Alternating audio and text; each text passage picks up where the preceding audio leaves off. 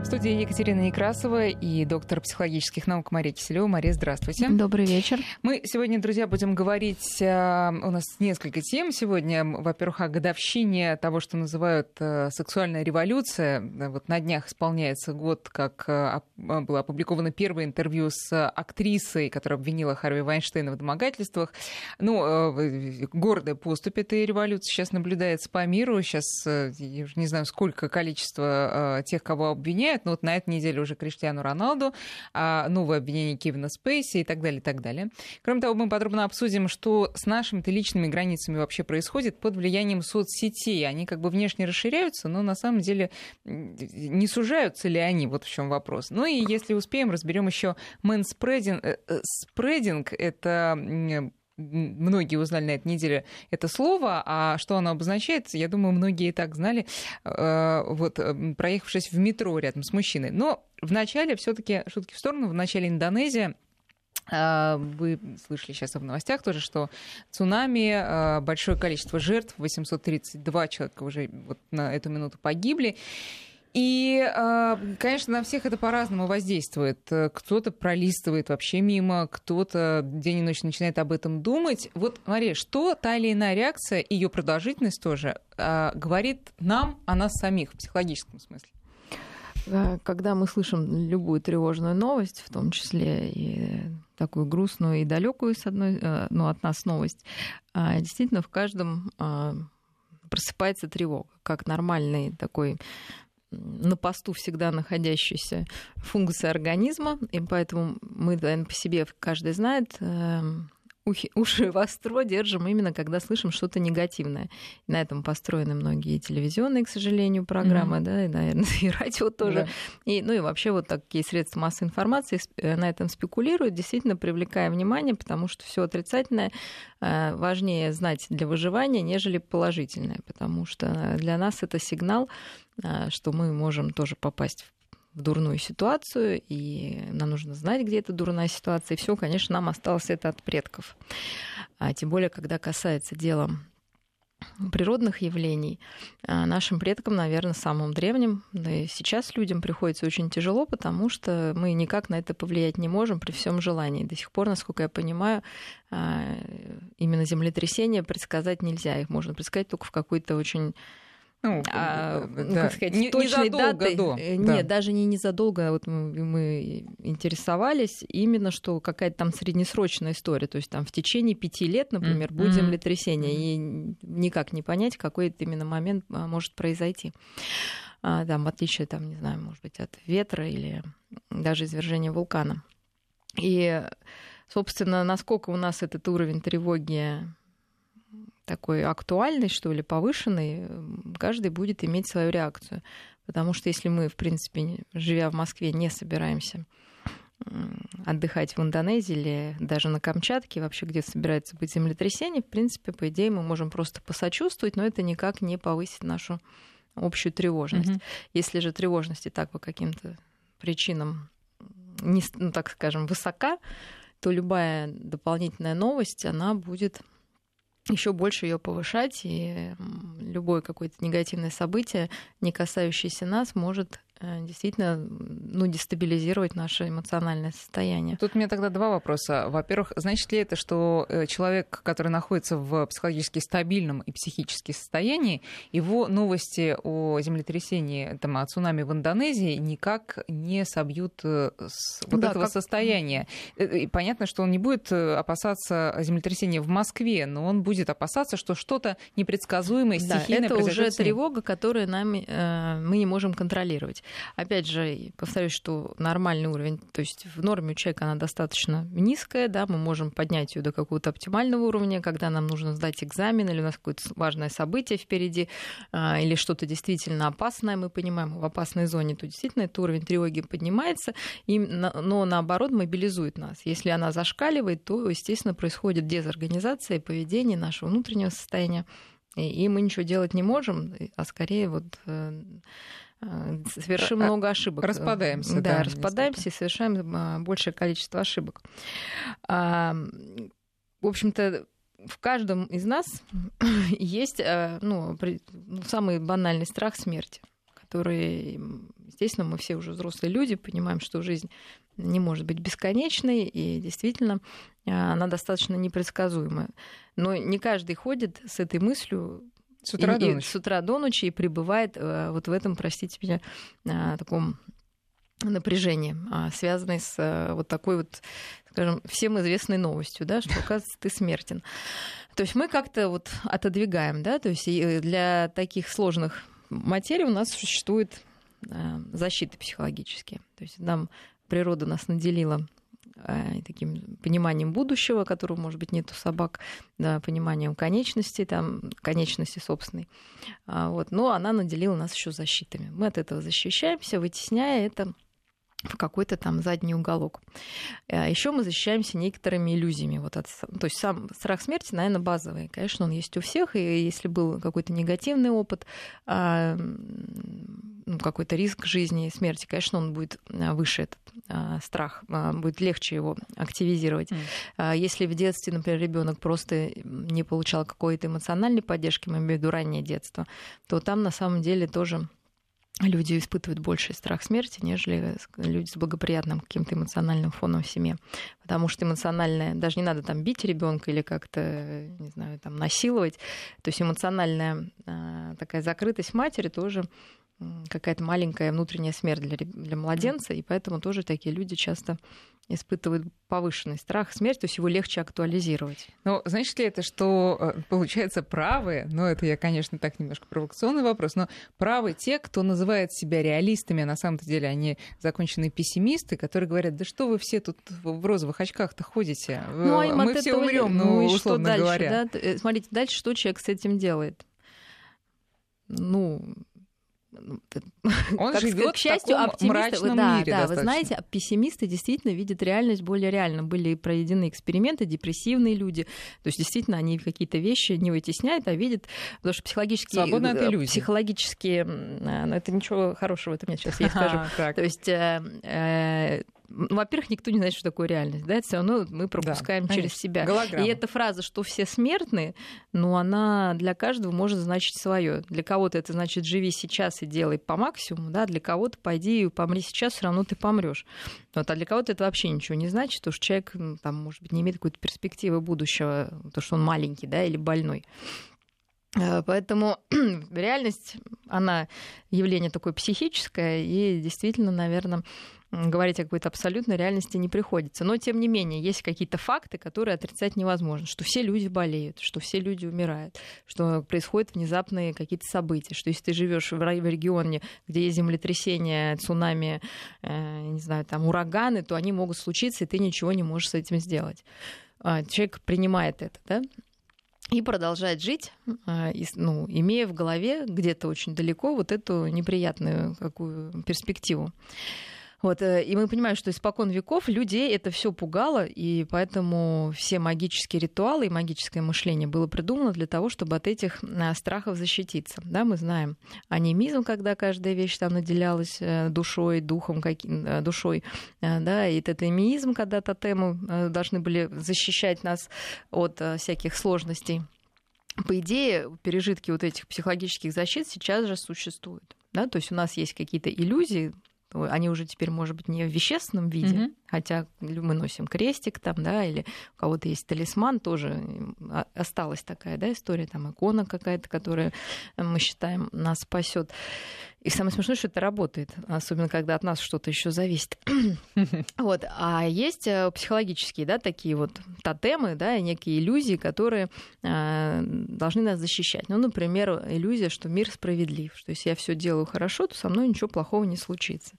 И, конечно, это когда происходит что-то дурное, э, эта иллюзия в дребезге разбивается, потому что не всегда есть такая линейная связь, иногда ее вообще не существует. И человек, конечно, страдает, и, собственно, потеря иллюзии это такая же большая потеря, как, я не знаю, потеря близкого человека. Но, но человек же всегда хочет логически объяснить произошедшее, да, и да. когда, сейчас, извините, угу. и когда а, происходит какая-то там трагедия в его личной жизни, он, пытаясь объяснить логически, начинает обвинять себя, там, мужа, жену, родителей, детей и так далее. А когда происходит вот трагедия масштабная, когда гибнут там сотни, тысячи, сотни тысяч, как было, в, скажем, в Таиланде, да, в 2004 году я вот посмотрела, 300 тысяч тогда погибло человек, да, ну, то э, совершенно осознать это и подвести логическую основу совершенно невозможно. Но механизм тот же, да, то есть у нас была история, ну, в голове, иллюзия, что мир предсказуем, и что если ты там, не знаю, смотришь прогноз погоды или что ты живешь там в 21 веке, с тобой это не произойдет.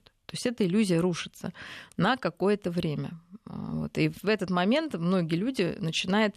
Ну, то есть это вот такой справедливости, что если я там все правильно рассчитал, например, mm-hmm. вот, то, в общем-то, я не окажусь. Вторая, конечно, иллюзия самая такая тоже интересная, это когда мы считаем, что мы настолько всемогущи, причем касается любого человека, что с нами это не произойдет. А когда мы смотрим на чью-то беду, в том числе вот на этих жителей э, пострадавших, мы думаем, ну, это ж вот мы бы на их месте как-то О чем справились. Это, это просто человеке? Нет, это у всех есть. Это тотально есть у всех. Конечно, мы каждый считаем, что, ну, потому что Нет, если а мы... кто-то, наоборот, кто-то начинает паниковать и думать, ну, со мной это теперь точно случится, ах, какой ужас. Нет, так... потому что эта иллюзия рухнула. Тогда он начинает угу. думать, что с ним случится. Да. А может быть, это такое, знаете, тоже магическое мышление, что если я буду думать, что со мной... Ну, обычно так это происходит. Если я буду думать о плохом, Гони что у меня что-то не мысли. получится, или вот точно со мной сейчас это произойдет, то точно не произойдет. Понимаете, мышление, вот вы говорите про логику, на самом деле там никакой логики нет. Это очень интересно, когда ну, в работе ты это видишь. То есть человек на поверхности может вот выдавать какие-то совершенно а, правильные фразы или наоборот какие-то удивительные там на себя наговоры наводить. Но под этим скрывается обычно обычно магическое мышление, что если вот я наоборот буду там как-то вот делать вид, что меня это не касается, или наоборот, что я самый несчастный в мире, то меня mm-hmm. это минует. То есть это магическое мышление никуда не делось когда мы нашим мыслям придаем а, вот этот, а, как сказать, функцию тотема какого-то оберега. Ну хорошо, но логику-то надо, то есть правильно К- ли, логи... когда что-то случилось, пытаться это как-то объяснить? Это, Или ну, это помимо воли это все равно помимо происходит? воли, конечно, это происходит помимо воли, потому что наш мозг так устроен, что ему нужно все выстроить в линейку. А получается, видите, не сходство, что наше мышление, оно вербально, оно линейно. Мы когда говорим слова, мы должны сначала сказать то-то, то-то, потому что, да, то есть мы выстраиваем да. в линейку. Вот. А жизнь, она вообще не линейная. Я уж не говорю там бессознательная и все события происходящие. И поэтому наше как бы вот это вербальное мышление, оно действительно запаздывает. То есть мы хотим выстроить в линейку, да, потому что нам нужно словами это выразить.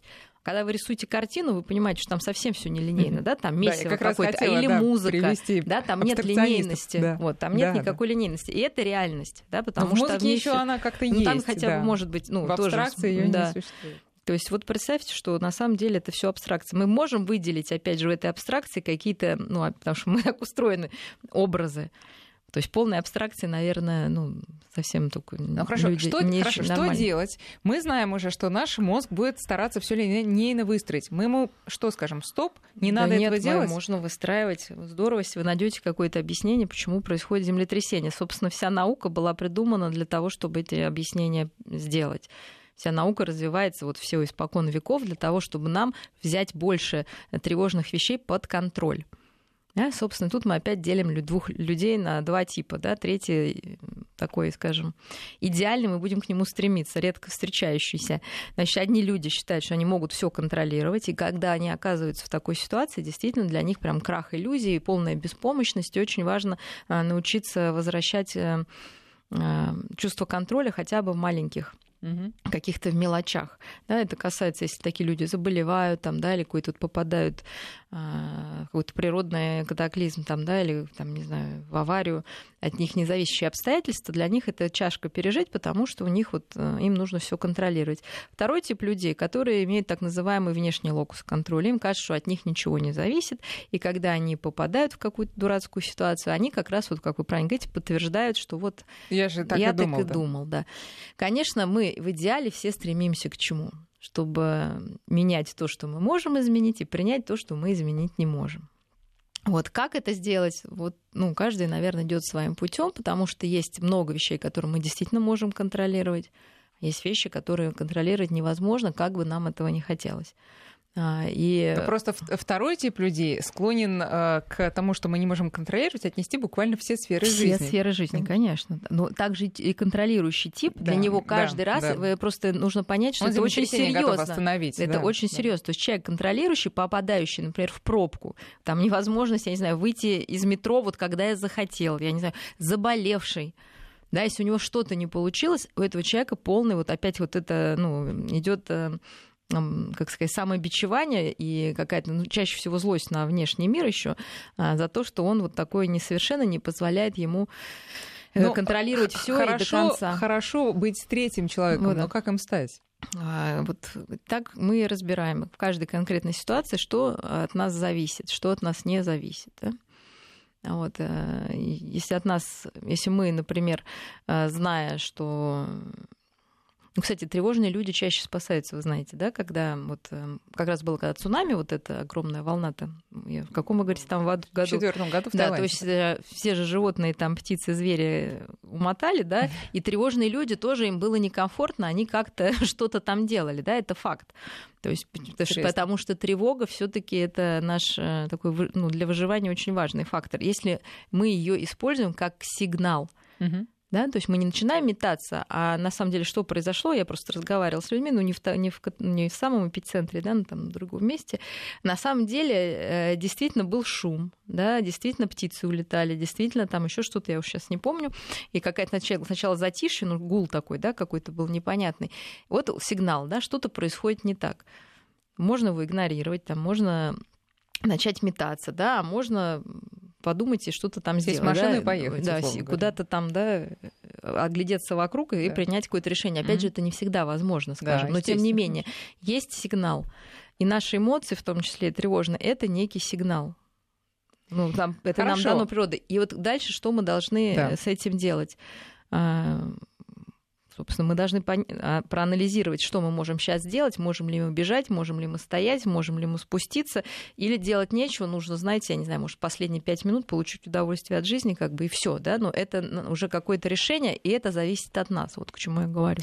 Что сказать, когда ты успеваешь осознать, что ты оказываешься в критической ситуации, не будем говорить о последних пяти минутах, будем говорить о каком-то более оптимистичном сценарии, и а, ты понимаешь, что у тебя сейчас перед твоей психикой, не, не даже не перед разумом, стоит дилемма. Или ты сейчас начинаешь паниковать и а, носиться из угла в угол, совершенно не понимая, что ты делаешь. Или ты можешь собраться, и тогда получится. Ну, что тебе сказать, чтобы собраться? Скажу, значит, так немножко, может быть, пессимистично, а может, реалистично. У каждого, наверное, во-первых, есть свой порог этой тревоги, да, которая в какой-то момент может разрушить. И есть привычная история такая. То есть она даже более того, считается врожденной. То есть есть люди, ну, так называемые ястребы, а, и люди деятельные, которые, когда тревога или стресс, они действительно действуют mm-hmm. и борются, да, вот, он какое-то производит действие. А есть так называемые голуби, которые замирают и выжидают.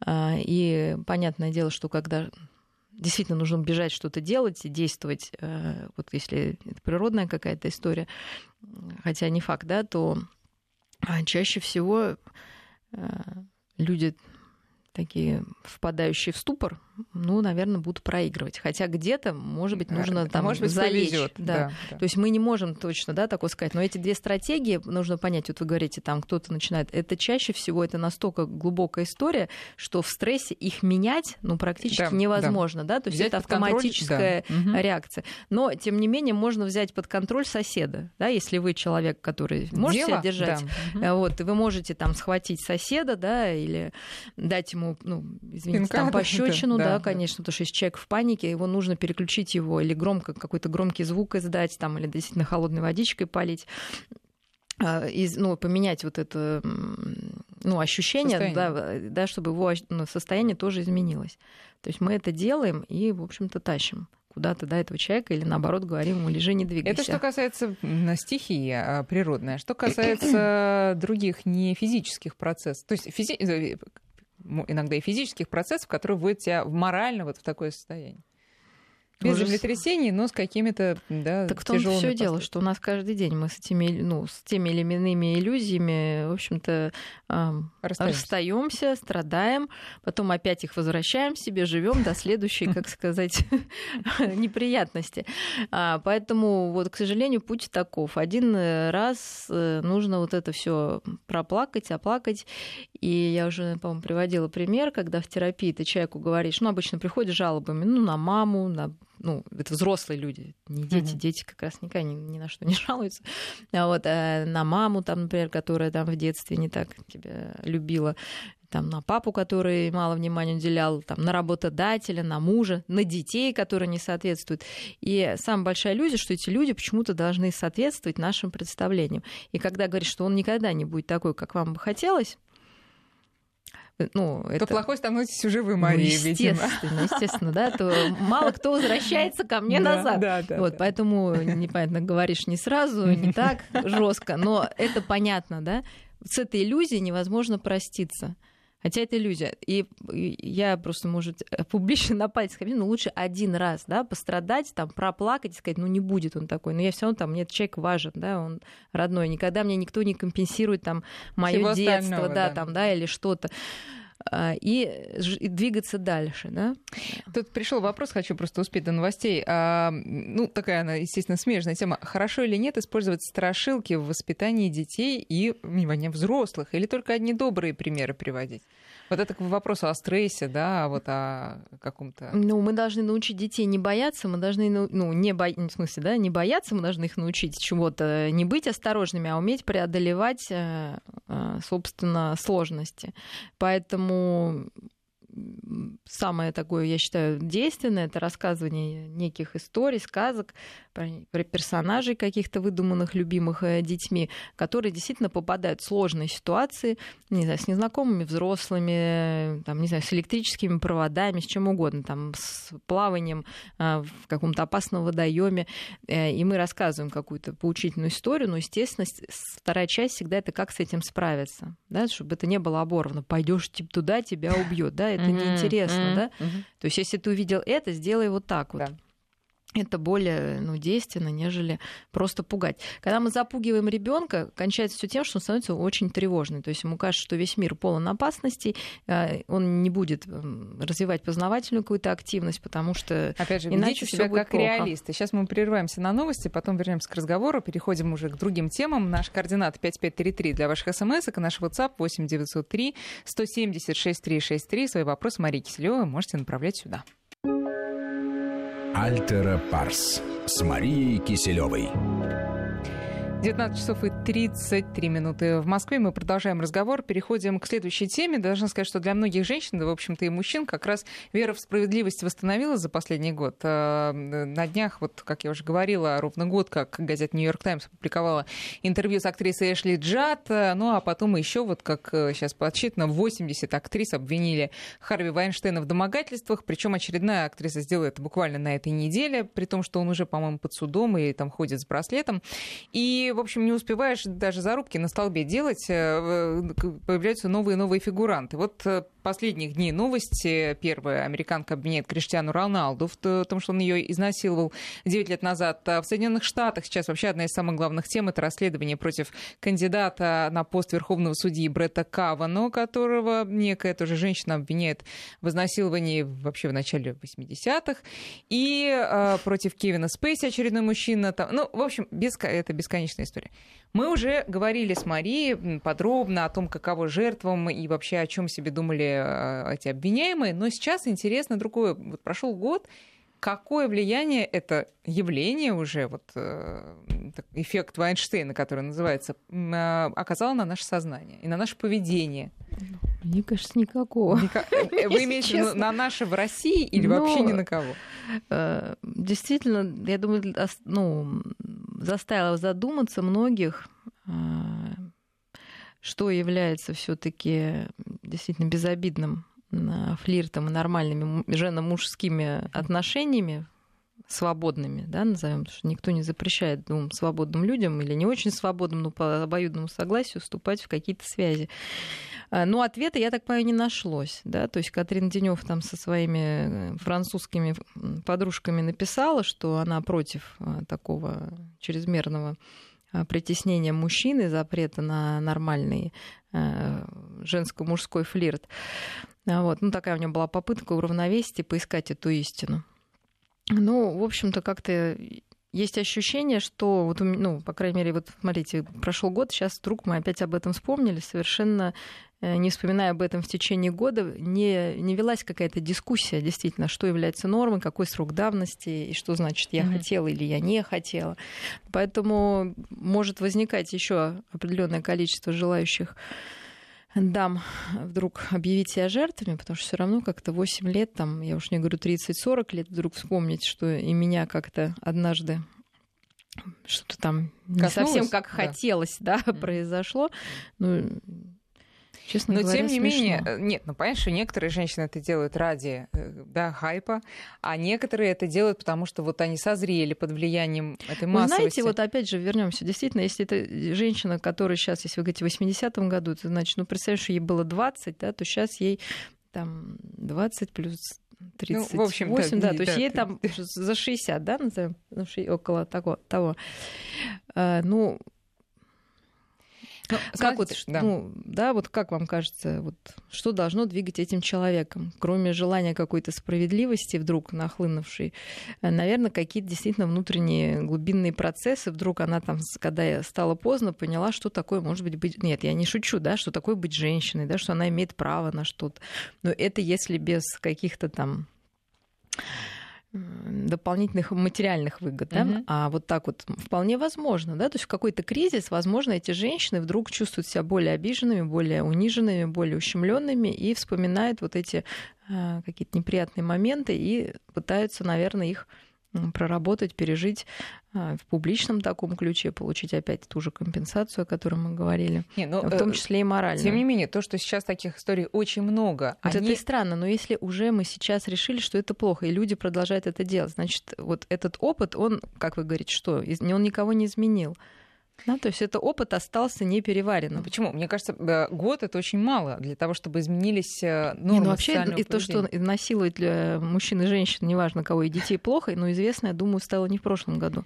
Да, но когда ты не просто насилуешь, а пользуешься при этом служебным положением, понимаешь ну, зависимость. Не знаю, мы через 20 лет узнаем, что было в этом году, потому что жертвы этого года молчат, но я не думаю, это не значит, что их нету, правда ведь? Конечно, но то, что таких историй публи... в публичном пространстве становится больше, возможно, дает и женщинам, и мужчинам, пострадавшим, ну... дополнительное оружие и какие-то дополнительные гарантии того, что их боссы, там, в широком смысле, Ну, я думаю, что если взять истории этого года, половина из них реально надуманные. Например, последняя история там с Серовым, да, которая там девушка просто что-то там навыдумывала себе, еще какие-то. Я так не слежу, но в итоге это... Ой, последняя новость, что Пугачева троих детей родила, понимаете? Сейчас еще скажет, что ее она изнасиловала там у кого там Кузьмина, да, с этими детьми.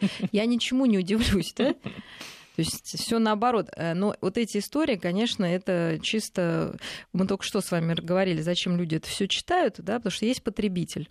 Вот какие-то униженные, оскорбленные, они прочитают и скажут, вот оказывается, не мне одной плохо.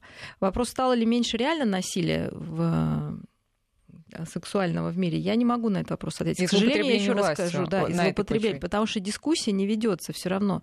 Как вы объясните своей дочери, я не знаю, у меня дочь, что является нормальным, вот она даже спрашивает, да, это настолько на уровне каких-то, я не знаю, там, да, и мальчику, что если девочка тебя пригласит, а это сплошь и рядом, я даже, слушайте, с девочками проще, вы хотя бы можете ей объяснить, не надо туда ходить, не надо там, да, идти с мальчиком. А как мальчикам объяснить, когда да. девочки подходят и говорят там, да, ты сегодня свободен и все, а потом она скажет, ты меня изнасиловал. Как им-то объяснить это? Я не знаю. Мне, я здесь даже не могу принять чью-то сторону, потому что э, сейчас настолько как вы говорите, сексуальная революция совершилась, неважно, не, вообще непонятно, кто кого насилует и кто кому кто пристает. Угу. То есть, если девочка подходит к мальчику и говорит ему, ты свободен, ты готов к новым отношениям, это как? Может, на нее в суд подать? В Америке, наверное, было бы возможно, да? То есть, а человек молод... а представьте, что такое мужчина, которому предлагают любой, тем более молодой. То есть, по идее, у нас в голове сидит, что он не может отказываться.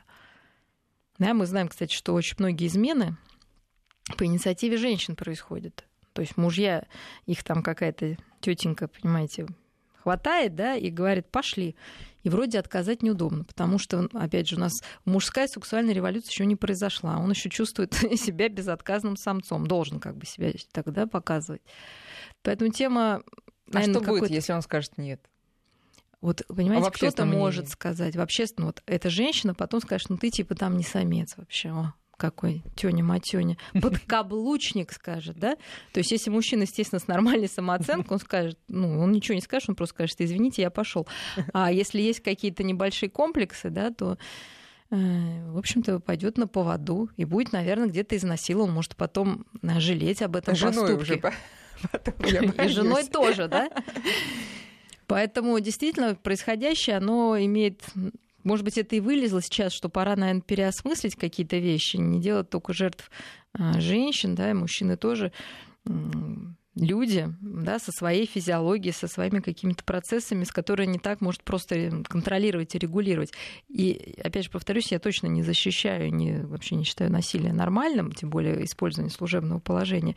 Но каждый конкретный случай все таки нужно разбирать и где-то вот э, грань проводить да, между все-таки обоюдным согласием, если мужчина и женщина вдвоем оказываются в одной ванне, да, там у кого-то в гостях раздетые, да, и потом сказать, он меня изнасиловал, я не знаю, как к этому относиться. Ну, для меня это, наверное... Я бы своей дочери сказала, а что ты полезла, да? А что говорить тетеньки, которые А я там хотела за... сыграть главную роль в фильме. Ну, хотела, молодец. Так, понятно. Давайте тогда перейдем к следующей. можно сказать, да, ты неси дальше за это ответственность, если да. ты считаешь, что это путь такой. В том числе внутреннюю, перед самой Конечно. собой. А, это, это все очень тесно связано с личными границами. А, мы, Почему эта тема сегодня у нас всплывает? Потому что на этой неделе а, стало известно, и Facebook об этом объявил, что до 50 миллионов аккаунтов в этой соцсети были взломаны неизвестными хакерами, и ваша информация, возможно, могла стать доступной, даже если у вас закрытый аккаунт, кому-то еще. И вот я э, просто решила об этом тоже сегодня с Марией поговорить, потому что наши границы личные расширяются сначала добровольно, когда мы зачем-то выкладываем э, все свои фотографии на обозрение большого количества, а потом они могут вообще попасть э, в руки совершенно незнакомых людей. Давайте начнем с того, что а, вот под воздействием соцсетей вообще наше лич... представление о наших личных границах, оно изменилось, оно стало... Они расширились, эти границы?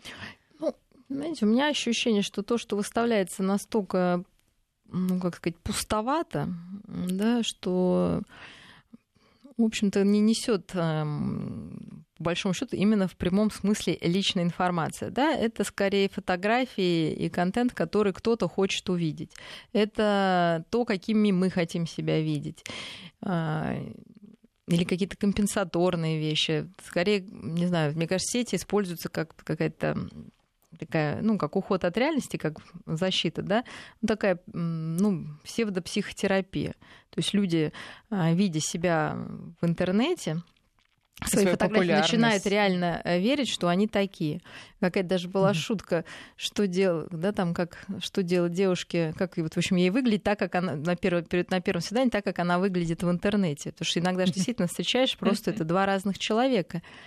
А я думаю, что это большая психологическая проблема нежели то, что кто-то взломал. Может быть, это даже им приятно да, в какой-то момент. Действительно, есть э, личная информация, переписка, которая не касается э, соцсетей, и, конечно, ее взлом, безусловно, ну, это кража да, какой-то твоей части, даже если там что-то неважное. Вот. Но если человек просто все равно в любом случае это куда-то выкладывает для того, чтобы хоть кто-то это видел, да, то, наверное, взлом является ну, а что ему, ему одиноко этому человеку, который так, выкла... так э, отдается соцсетям, э, или в чем ну, проблема? псевдоотношения, конечно. То есть нормальные отношения построить не удается, прежде всего с собой. То есть, когда человек себя сам не слушает ой, и не чувствует, как вы говорите, своих границ прежде всего, вот. А свои а, границы вообще, что, что такое мои границы? Как мне понять, если я там, молодая девушка 16 лет или молодой человек, что является моим ну, личным, что является, а что не является? Ну, вот, э, понятно, что это все формируется на самом деле очень рано, вот, но тем не менее, это то, что вы считаете неприкосновенным. Это ваши там, взгляды и убеждения, когда на них наступают, то есть э, вы не можете их в компромисс как бы, да, перевести. Да, то, что невозможно, например, э, чтобы с вами там происходило, например, чтобы вас там, не знаю, ударил там мужчина или женщина, неважно, будем без гендерных различий, mm-hmm. да, говорить, чтобы кто-то там, не знаю, копался в вашем телефоне, для кого-то это может быть э, неприемлемым, да, это внутреннее, какое-то оскорбление, когда кто-то говорит плохо там о ваших родителях, там, да, или что-то. Вот, какие-то э, представления там о, о добре и зле.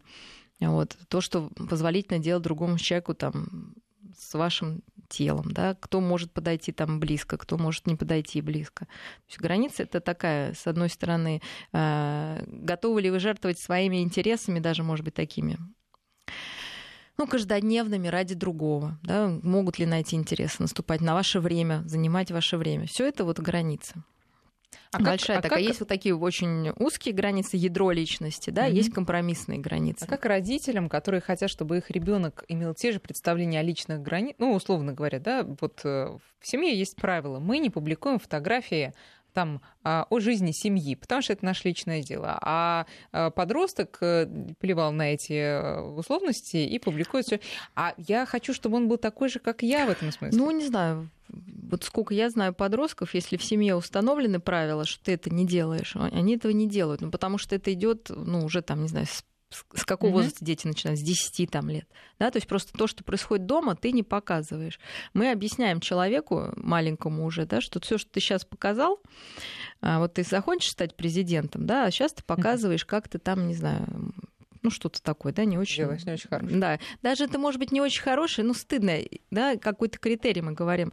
А, не делай того, за что тебе, в принципе, будет стыдно в будущем, а тем более не публикуй это да, на общее обозрение, потому что, видите, какие случаи сейчас все чаще и чаще, это становится поводом для ну, какой-то вот, ну, вплоть до шантажа, да, я уж не говорю, что это под, подпорченная репутация, может быть, на всю жизнь. А нет ли тут обратного эффекта, что люди э, под воздействием соцсетей, под воздействием э, там, э, всяких устройств, записывающих, которые есть в каждом телефоне, они, наоборот, становятся более подозрительными и закрытыми, потому что ты понимаешь, что на самом деле контролируется каждый твой шаг. Или так далеко мы Ну, это так же, как вот иллюзия, да, некой там... Слежки. Ну вот, не слежки, То есть мы уже привыкли, что везде стоят камеры. То есть мы уже на них не обращаем внимания. Очень интересно, сейчас фильм вышел э, американский, не забыл, как он называется, когда там девушка стала печатать это все в соцсетях полностью, и там парень, в общем, к сожалению, не помню, mm-hmm. он там вот доведено до такого абсолюта, да, да. Да, до предела, вот эта жизнь на показ. И, конечно, она очень пуста, конечно, она очень тяжела, и, конечно, она подрывает все реальные близкие отношения. То есть она потеряла семью, она потеряла парня, и это реальность, потому что ну, близость не терпит э, фальши никакой, в том числе вот так, каких-то там экранов, да, то есть это нам а нужно... это обязательно фальш? Ну, это я, наоборот, пытаюсь как можно реалистичнее отразить свою жизнь. Просто вы ее видите, она такая. Ну, я, хочется, знаете, я вот оптимист, скажу честно, но не верю. Не верю, да, потому что все равно мы показываем то, что нам хочется показать. Даже когда эти какие-то уродливые фотографии, ну, в кавычках, да, это все равно попытка, значит, показать себя с этой стороны. То есть объективно мы не можем я смелая, смотрите, я и так могу вам объективно, конечно, тяжело э, увидеть э, человека, но надо предостеречь, наверное, всех там девочек и мальчиков, которые выкладывают, да, конечно, когда на это смотришь, уже во-первых, да ладно, девочек и мальчиков. Тети, Тети дяди, дяди, да. да Дело в том, что мы так устроены, что если мы уже сформировали мнение даже по какому-то аккаунту, да, о человеке, даже в жизни, если он окажется другим, очень сложно потом будет поменять это. Поэтому надо э, осторожно как к этому подходить, очень осторожно, потому что уже первое впечатление созданное, оно будет искать подтверждение в реальной жизни, что человек таков. И не, не находя этого, То либо будет разочарование. Рисков, да? что в вас разочаруются гораздо больше. Вот, если и наоборот, вы... да. да, и наоборот, если вы там как-то плохо выглядели, а может, вы в жизни вообще душевнейший человек, но если там были какие-то угу. промахи, будет сложно уже вернуть эту репутацию на назад. Но если вернуться к не личным границам не в соцсетях, а вообще в жизни, понятно, что у каждого человека свои представления об этом, и все, я думаю, сталкивались с этим несоответствием. Ты бережешь свои границы, а с тобой рядом оказывается, ну, предположим, коллега, да, человек, для которого эти границы очень широкие, и твоих он не видит в упор. А как уживаться вот таким разным людям в этом Ну, смысле? обозначать эти границы. Ну, люди, с узкими, а, люди с жесткими границами, конечно, тоже часто выглядят занудами, да, потому да. что их там, а, ну, как бы, да, сложно там как-то расшевелить порой бывает, да, или как-то на откровенность какую-то вызвать.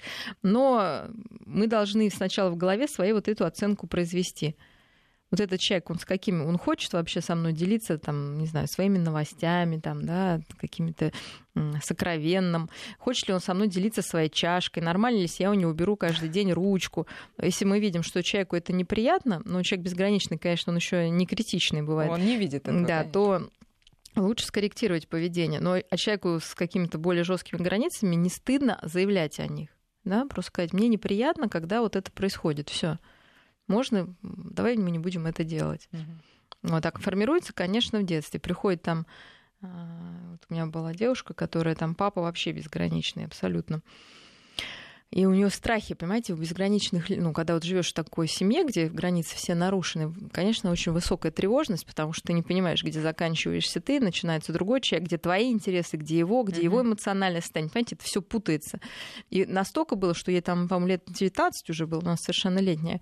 И вот папа из нее тарелки ел, там, да, вот как бы мог там как я говорю, там, вилку ее почему-то взять, там, ложку, и ее это вот, ну, по большому счету, ну, ничего, там вот можно, да, слушать, ну и что он взял.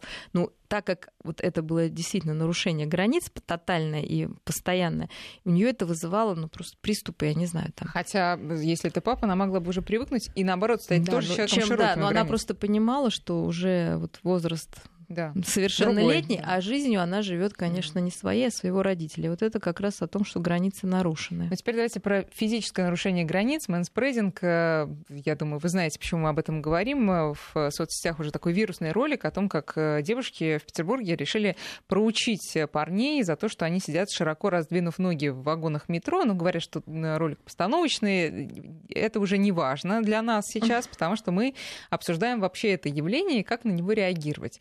А, ну, почему это делают мужчины, я думаю, тут всем понятно, чтобы показать собственную там Ой, вот вы знаете, я, честно говоря, не думаю, что они вообще что-то в этот момент думают. Да? Просто они сидят, то, что просто им, им так, удобно, так. ну просто им так удобно, да. То есть мы уже сейчас что-то придумываем, вот, ну я себе плохо. Я, честно говоря, вот честно сказать, не так часто с этим там сталкиваюсь.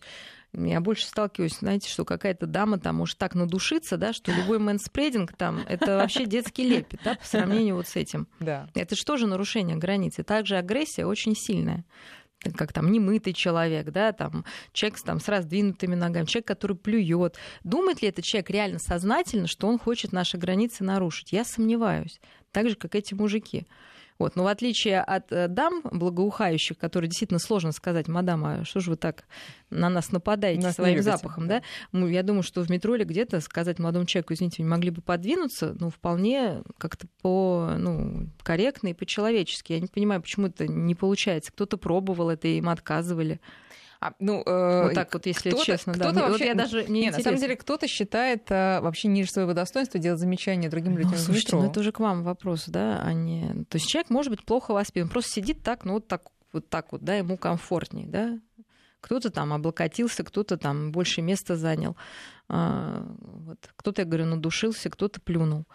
То есть это все, естественно, да, это всякий атака на раз, наши границы. Всякий ли раз мы реагируем на это активно или, э, ну, если мы не Я видим... Я сказала, там... не всякий человек на это реагирует активно, вот. уж точно не всякий раз. Вот, это точно не всякий раз. А когда, ну, если это не, там, не какая-то пограничная ситуация крайняя, то вот, э, ну, когда нам это мешает, а мы не реагируем, что это о нас говорит, что мы слишком, э, там, я не знаю, ну, смотря насколько, мы... насколько. То есть, если прям действительно нам от этого больно и плохо, и мы не говорим, то, наверное, действительно у нас нету э, внутреннего ресурса, угу. да, чтобы себя защитить. Вот, особенно если потом еще накрутить на себя и сказать, что вот все мужчины на мои границы наезжают. То есть, понимаете, это все уже интерпретации. Да? То есть это немножко эгоцентрическое мышление, если мы вдруг считаем, что все мужчины из-за нас конкретно сидят и раздвигают ноги.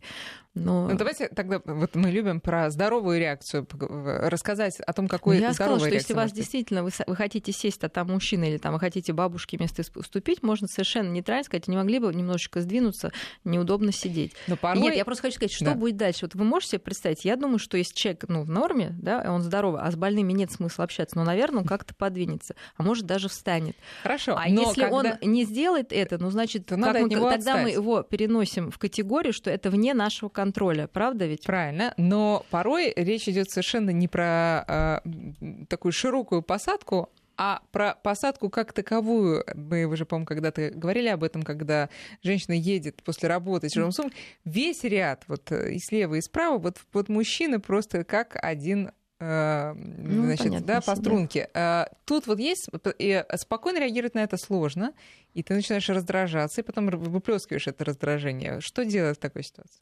Ну, можно действительно сказать, слушайте, я так устала, можно присесть, да, ну, не, кто-нибудь, я думаю, из этого ряда точно уступит, опять же. Просто мы этого почему-то не делаем и злимся еще больше.